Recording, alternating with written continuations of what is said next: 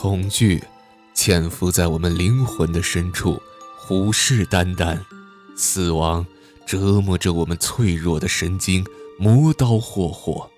网络作家李隐目睹一场车祸后，莫名其妙地住进了一座豪华公寓，不料他从此深陷牢笼，被诅咒笼罩，难以回到人间。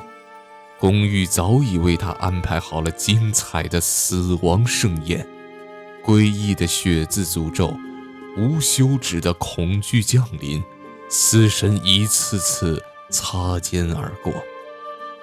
死亡并不可怕，可怕的是生不如死的恐惧折磨。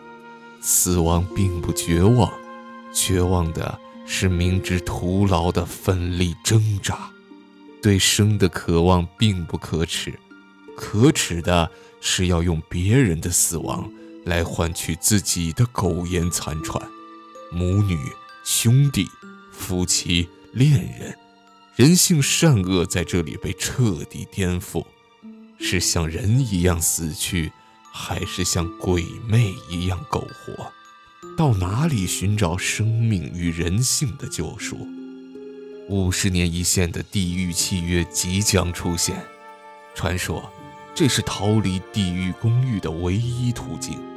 为了活下去，李隐承受着良心的啃噬、恐惧的侵袭，在无边无际的黑暗中夺命狂奔。这就是地狱公寓。